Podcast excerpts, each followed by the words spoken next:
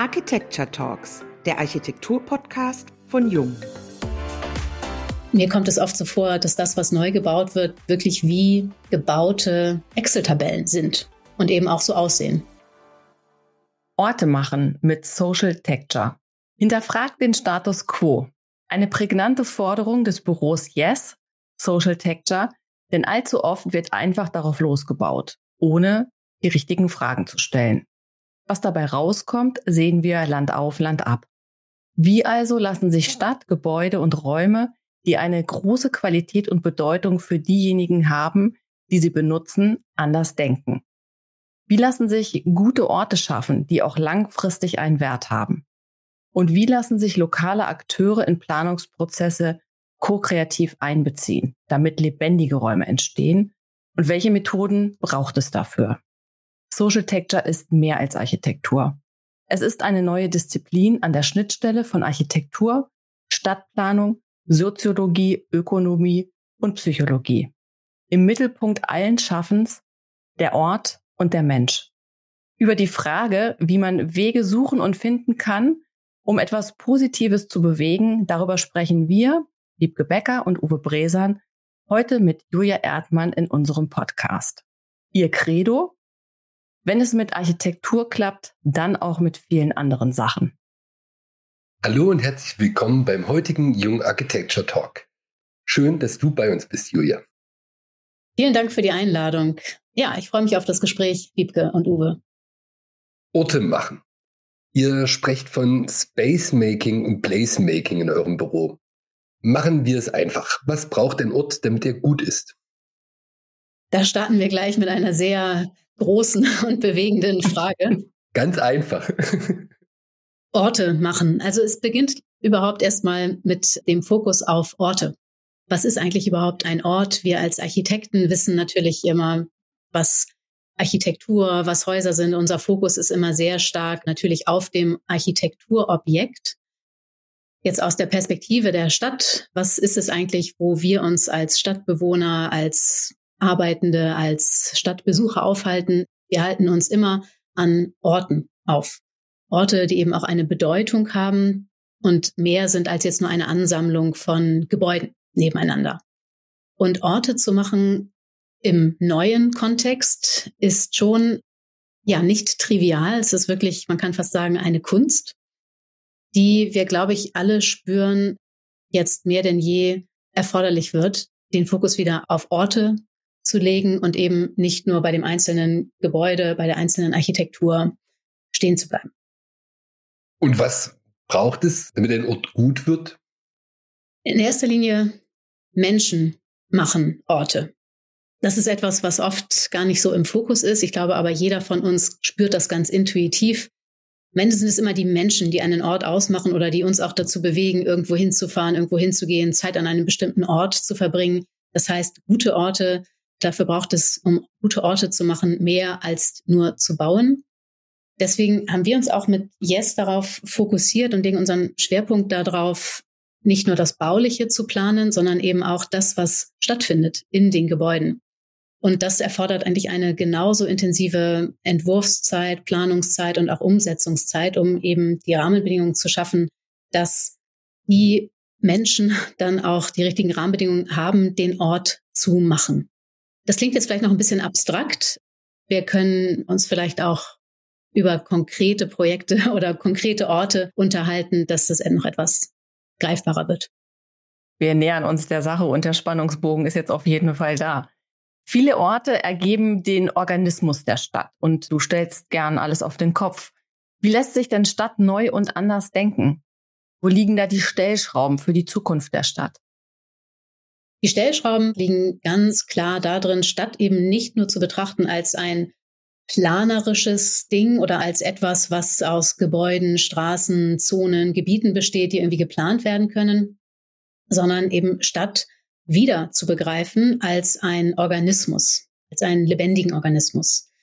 Das hat zum Beispiel unser Hamburger Stadtbaudirektor Fritz Schumacher vor über 100 Jahren gesagt. Er hat immer davon gesprochen, dass eine Stadt ein Organismus ist. Und um Stadt gestalten zu können, geht es eigentlich darum, die menschlichen und sozialen Systeme zu entwerfen und im Blick zu haben.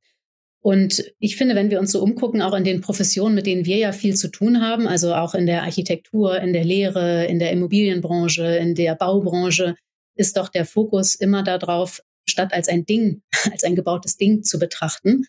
Und insofern spreche ich oft davon, und mir kommt es oft vor wie eine Renaturierung, wenn wir statt eben nicht nur als eine gebaute Struktur betrachten, sondern eben auch als eine lebendige Struktur, die aus Menschen, aus Systemen, aus noch bestimmten Verhaltensmustern besteht, die auch typisch menschlich sind. Und das alles kann man schon unter dem Begriff Stadt als Organismus, glaube ich, ganz gut sich vorstellen. Die Stadt ist ja ein lebendes System. Und darüber reden wir in unseren Professionen meiner Meinung nach viel zu wenig. Das ist eigentlich eine sehr einseitige Betrachtung der Stadt, sie eben nur planerisch und baulich und technisch zu betrachten. Und insofern glaube ich fest daran, dass jetzt die Zeit gekommen ist, dieses Ganze zu ergänzen und statt eben aus der lebendigen menschlichen Perspektive zu betrachten und damit zu ergänzen. Werden wir doch konkreter. Dein Büro heißt Social Texture. Was verbirgt sich genau hinter diesem Kunstbegriff und wie verbindest du die verschiedenen Professionen, die sich vielleicht dahinter verbinden können? Ja, der Begriff verbindet es wirklich sehr gut. Deswegen bin ich auch immer noch so stolz und glücklich darüber, diesen Begriff gefunden und erfunden zu haben, weil er genau das macht. Er kombiniert Social Life und Architecture. Und das greift dann beides ineinander und so führt es zu dem Begriff Social Texture. Das bedeutet eben Stadt als ein Ganzes, als ganzheitlich zu betrachten, eben aus der gebauten Struktur. Das ist das Texture. Das ist wie die Hardware, kann man sagen. Und Stadt besteht aber natürlich auch aus dem Social Life, sozusagen aus der Software. Insofern kann man sich das immer so ganz gut vorstellen, dass wir mit Social Texture die Hardware und die Software einer Stadt miteinander verbinden und sowohl das eine, die Software und die Hardware entwerfen und realisieren. Und ganz praktisch bedeutet das, was wir tun und welche Projekte wir machen. Es ist erstmal so, dass wir in unserem Team Leute haben aus den unterschiedlichsten Professionen, sowohl aus dem Bereich Social als auch aus dem Bereich Texture. Das heißt, man kann wirklich sagen, die Hälfte der Leute, die Teil des Yes-Teams sind, haben einen Hintergrund in Architektur, in Landschaftsarchitektur, in Innenarchitektur, in dem Texture-Berufen. Und die andere Hälfte hat ihren Hintergrund in Gastronomie, Kulturwissenschaften, Ökonomie, Soziologie. Und so sind wir als Yes erstmal ein, kann man sagen, Social Texture Team. Wie viel seid ihr jetzt in eurem Team, Julia? Hm, wir haben jetzt gerade unsere Weihnachtsfeier mit 18 Leuten gefeiert. Genau, wirklich eine sehr dynamische Yes-Crew, kann man sagen. Zur Hälfte sind es Angestellte, zur anderen Hälfte Freiberufler. Oft arbeiten wir auch mit anderen Firmen zusammen und verstehen uns da auch so wie ein lebendiges Netzwerk.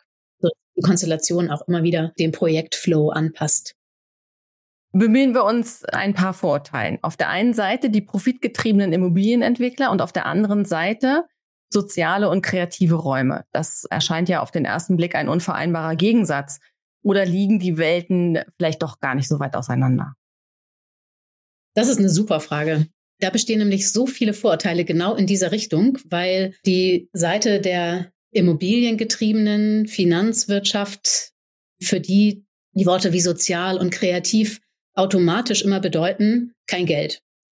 Und deswegen kommt das oft auch nicht vor oder es bestehen ganz, ganz große Vorurteile gegenüber diesen Branchen, die vielleicht der Finanzbranche nicht so bekannt sind und wo es im Alltag wenig Berührungspunkte gibt.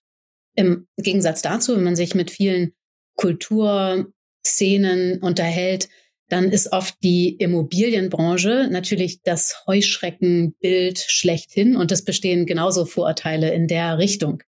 Im Alltagsleben ist es allerdings überhaupt kein Unterschied. Deswegen wundere ich mich auch oft so über diese Vorurteile. Denn wir alle wissen doch, dass die Orte und die Städte immer da am spannendsten sind, wo etwas los ist. Wir fahren doch genau deswegen nach New York und finden London toll oder finden bestimmte Stadtviertel toll, weil da etwas los ist, weil dort kreative Gastronomiekonzepte sind oder es gibt einfach einen interessanten Umgang, neue Shops, wo etwas los ist, wo in öffentlichen Räumen was passiert, wo interessante Leute sind. Das ist doch menschlich, dass wir uns alle immer davon angezogen fühlen. Deswegen führt eigentlich genau das, wenn Orte das ermöglichen, genau dazu, dass sie auch attraktiv sind und insofern auch erfolgreich, auch wirtschaftlich erfolgreich. In den normalen Projektprozessen, also so wie auch Immobilien gedacht werden, wird das aber überhaupt nicht berücksichtigt. Und das verstehe ich oft nicht, dass oft gar nicht gesehen wird, was für einen Wert auch kreative und kulturelle Nutzungen einem Ort bringen. Ich würde sogar noch so weit gehen und sagen, ein Ort, der das nicht bietet, hat auch keinen Wert. Und umgekehrt kann man sagen, die Wertschöpfung liegt eben gerade da drin, wenn diese Orte wertvoll sind für die, die sie benutzen. Und deswegen sind sie dann auch am Ende wirtschaftlich, haben sie einen wirtschaftlichen Wert.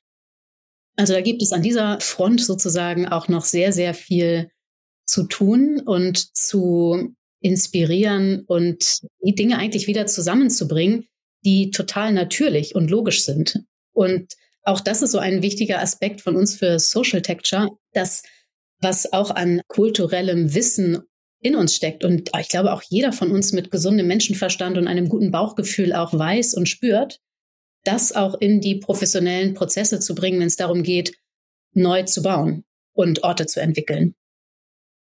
Auf deiner Website haben wir den Satz gefunden, warum entstehen überall Kisten, aber keine Häuser? Fragezeichen. Was ist nun eure konkrete Antwort auf diese Frage? Die Antwort steckt eigentlich schon in der Frage davor, die ihr gestellt habt über die Immobilienbranche.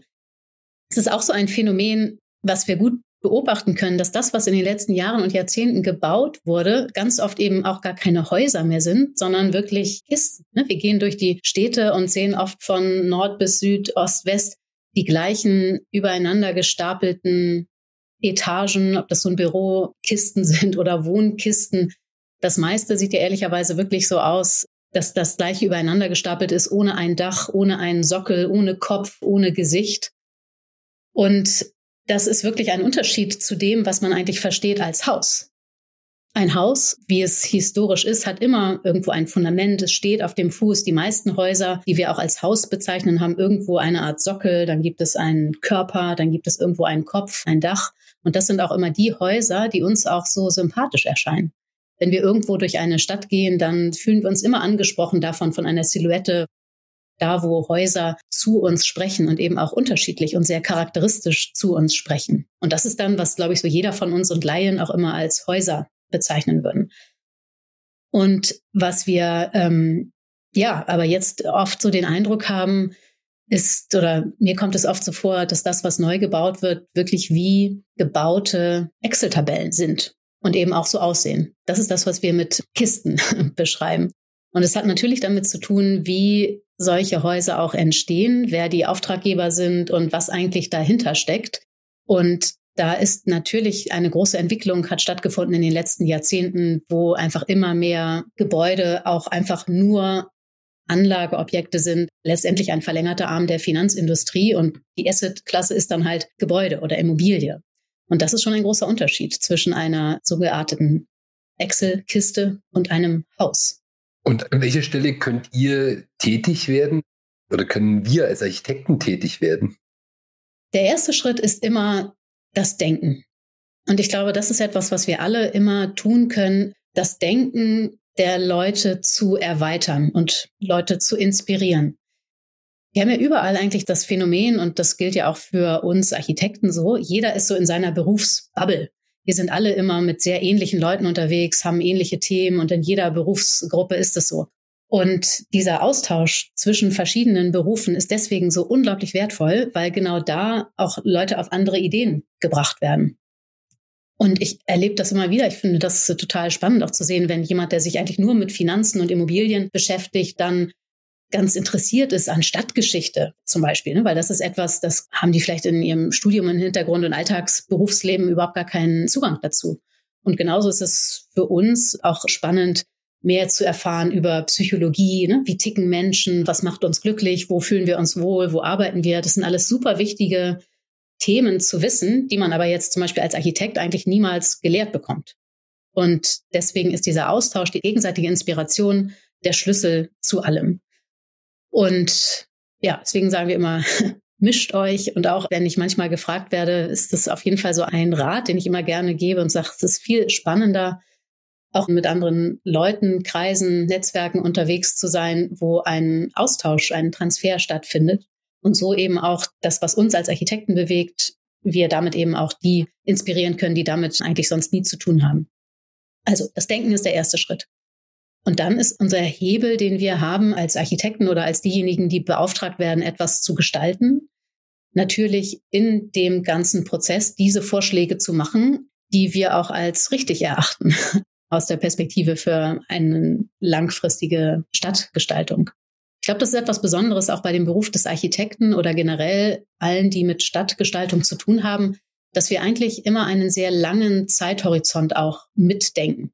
Das ist jetzt der Unterschied zu irgendwie, wenn man jetzt irgendwie einen Werbejingle komponiert oder so, dann weiß man, nach zwei Monaten will den dann auch keiner mehr hören und dann ist das Thema durch. Aber alles, was wir tun als Architekten, das steht Jahrzehnte. Das ist ja sozusagen so in uns drin. Deswegen haben wir auch immer dieses Wissen, mit der Langfristigkeit umzugehen. Und das führt einfach auch dazu, dass wir auf lange Sicht mit Stadtplan und deswegen auch sehr sorgfältig mit den Entscheidungen sind. Und dieses reinzubringen, auch in die ganzen Gespräche, mit denen man mit Auftraggebern konfrontiert ist, ist total wichtig. Weil diese Perspektive haben viele auch gar nicht so im Blick. Gerade wenn jetzt Auftraggeber die Immobilienbranche sind oder Projektentwickler, dann ist der Horizont meistens nicht mehr als 20 Jahre und dann ist das Ding abgeschrieben. Es steht ja aber noch viele, viele Jahre und Jahrzehnte mehr in der Stadt. Und insofern ist es, finde ich, nicht nur unsere Verantwortung, auch diese Zusammenhänge alle aufzuzeigen, sondern auch eben die entsprechenden Vorschläge in den Projekten und in den Aufträgen zu machen, dass eben auch gute Orte langfristig entstehen können.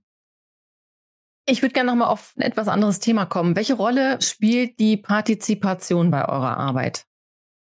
Ja, Partizipation ist bei uns ein Thema, wo wir immer mal wieder Schnittstellen haben. Eigentlich sagen wir immer, wir machen keine Partizipation und werden manchmal auch gefragt, partizipative Formate zu entwickeln. Was uns mehr entspricht oder wo wir mehr beitragen können, ist, wenn wir Co-Kreation machen. Also Co-Kreation statt Partizipation. Partizipation ist oft wichtig, um Leute teilhaben zu lassen. Das steckt ja im Wort Partizipation drin. Meistens ist damit gemeint, aber es ist dann eher um eine Information geht und Leute dann schon einen Planungsprozess, der schon läuft, dann teilhaben zu lassen. Und das ist auch in vielen Fällen wichtig. Für Yes ist allerdings der Schwerpunkt liegt wirklich mehr in der Co-Kreation, also an den Phasen, wo es darum geht, erstens mal ganz, ganz am Anfang ko-kreative Prozesse zu entwickeln, um auch das Alltagswissen, das Expertenwissen der Leute wirklich mit einzufangen. Das machen wir sehr oft, wenn wir uns mit einem neuen Ort beschäftigen oder ein Ort, wo es sehr, sehr viele Leute betrifft. Zum Beispiel haben wir einen großen Campus in Hamburg, den wir mitbetreuen, wo neue Arbeits- und Forschungsplätze entstehen sollen. Und da ist es dann im allerersten Schritt, bevor wir überhaupt selbst denken, wichtig für uns, ko-kreativ mit den Leuten, mit den Forschern und im Austausch zu sein, um überhaupt einzutauchen und zu verstehen, worauf es ankommt, wenn wir dann entwerfen. Das ist so der erste Punkt der Co-Kreation. Und dann machen wir meistens aus den Insights, die wir dann so generieren durch die Co-Kreation, eine Vision oder wir entwickeln eine Strategie, führen all das zusammen, auch die Dinge, die oft am Anfang sehr konträr erscheinen und wo unsere Auftraggeber sagen, boah, die einen wollen dies, die anderen das und dann haben wir noch Politik und da noch Kosten und wir wissen gar nicht, wie wir das alles zusammenkriegen und außerdem wollen wir noch zukunftsfähig und das muss ganz toll, wow, Future New Work und so sein und sind eigentlich total überfordert. Und in dieser ersten Strategiephase ist es dann eben genau unsere Aufgabe, den Ort zu machen, in dem Sinne den Ort zu denken, vorauszudenken und ein Zukunftsbild für den Ort zu entwickeln, wie er eben funktioniert, also Social Life, die Software sozusagen, und aber auch, wie könnte dann prinzipiell das neue Gebaute auch aussehen. Da entwerfen wir dann eher so wie die Entwurfsprinzipien für den Ort und noch nicht die Architektur selbst. Und so entsteht dann eben eine grundlegende Strategie.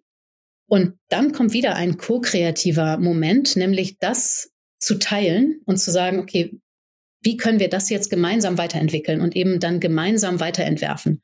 Also nach der Kreation kommt dann die Co-Kreation. Und das erleben wir immer wieder als eine total bereichernde Phase, den Leuten dann eben nicht etwas mitzuteilen, so ist das. Das passiert nämlich bei Partizipation oft, sondern sich dann Formate zu schaffen, dass diese grundlegenden Ideen mit den vielen verschiedenen Hintergründen und Perspektiven der Leuten dann auch effektiv weiterentwickelt werden können, dass da auch wirklich etwas Neues dabei rauskommt. Das ist also das, was wir tun, nicht Partizipation, sondern Co-Kreation. Und würdest du sagen, gibt es dann noch einen Unterschied zwischen weiblicher und männlicher Denkweise? Der Unterschied zwischen männlicher und weiblicher Denkweise. Ich würde euch sehr empfehlen, dazu nochmal eine ganz eigene Reihe zu machen, weil darüber gibt es so unendlich viel zu sagen. Ja, es gibt Riesenunterschiede. Es gibt so grundlegende Unterschiede und ich finde das so gut.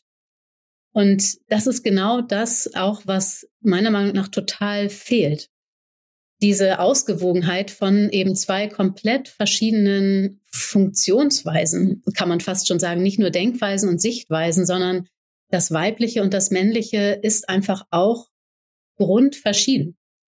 Das ist so die Natur der Sache. Und ich finde das sehr interessant, dass die Diskussion oft so läuft, auch Frauen in der Architektur, können die Frauen denn auch, was die Männer können? Und die Diskussion geht oft dahin, also es wird erwartet, dass dann Frauen genauso gleich das machen wie Männer. Und die große Kraft liegt aber eigentlich da drin und auch das Potenzial, genau die Unterschiede zusammenzubringen und zu feiern. Und das ist auch das, was total natürlich ist. Das ganze Leben besteht immer aus Unterschieden, aus Polen. Es gibt Nord und Süd, Ost, West, es gibt Tag und Nacht und es wäre auch jeder Sommer total langweilig, wenn es keinen Winter gäbe. Und so ist einfach das Männliche und das Weibliche in vielen Dingen sowas von Grund verschieden. Und gerade in der Architektur oder in der Stadtgestaltung und in dem Bauen wäre das so unglaublich wichtig und wünschenswert, dass eigentlich das weibliche Denken und das männliche Denken total gut zusammenkommt. Ich glaube, es gibt so ein paar weibliche Elemente, die uns eigentlich in der Stadtgestaltung und auch in dem Bauen in den letzten Jahrzehnten total gefehlt haben und die jetzt aber wichtiger sind denn je. Ein Aspekt, was, glaube ich, typisch weiblich ist, man steckt auch einfach in uns körperlich biologisch drin. Frauen denken und leben natürlich immer in Zyklen, in Kreisläufen und auch in dem Bewusstsein, Ressourcen sind irgendwo endlich. Man hat ein ganz anderes Gefühl für den Umgang mit Zeit und in bestimmten Situationen weiß man einfach, die eigene Zeit auch als Frau in Richtung sich weiter vorpflanzen zu können, ist einfach begrenzt. Ne? Es gibt einfach Dinge im Leben, die sind begrenzt und nicht unendlich verfügbar. Und man muss sehr gut haushalten mit diesen Dingen. Und jetzt auf Architektur übertragen ist das natürlich genau das, was jetzt Thema ist. Wie haushalten wir mit den Ressourcen, die uns zur Verfügung stehen? Auch eine andere typische Dinge, die eigentlich so biologisch typisch weiblich ist, ist immer auch nicht nur für sich selbst zu denken, sondern für die nächste Generation.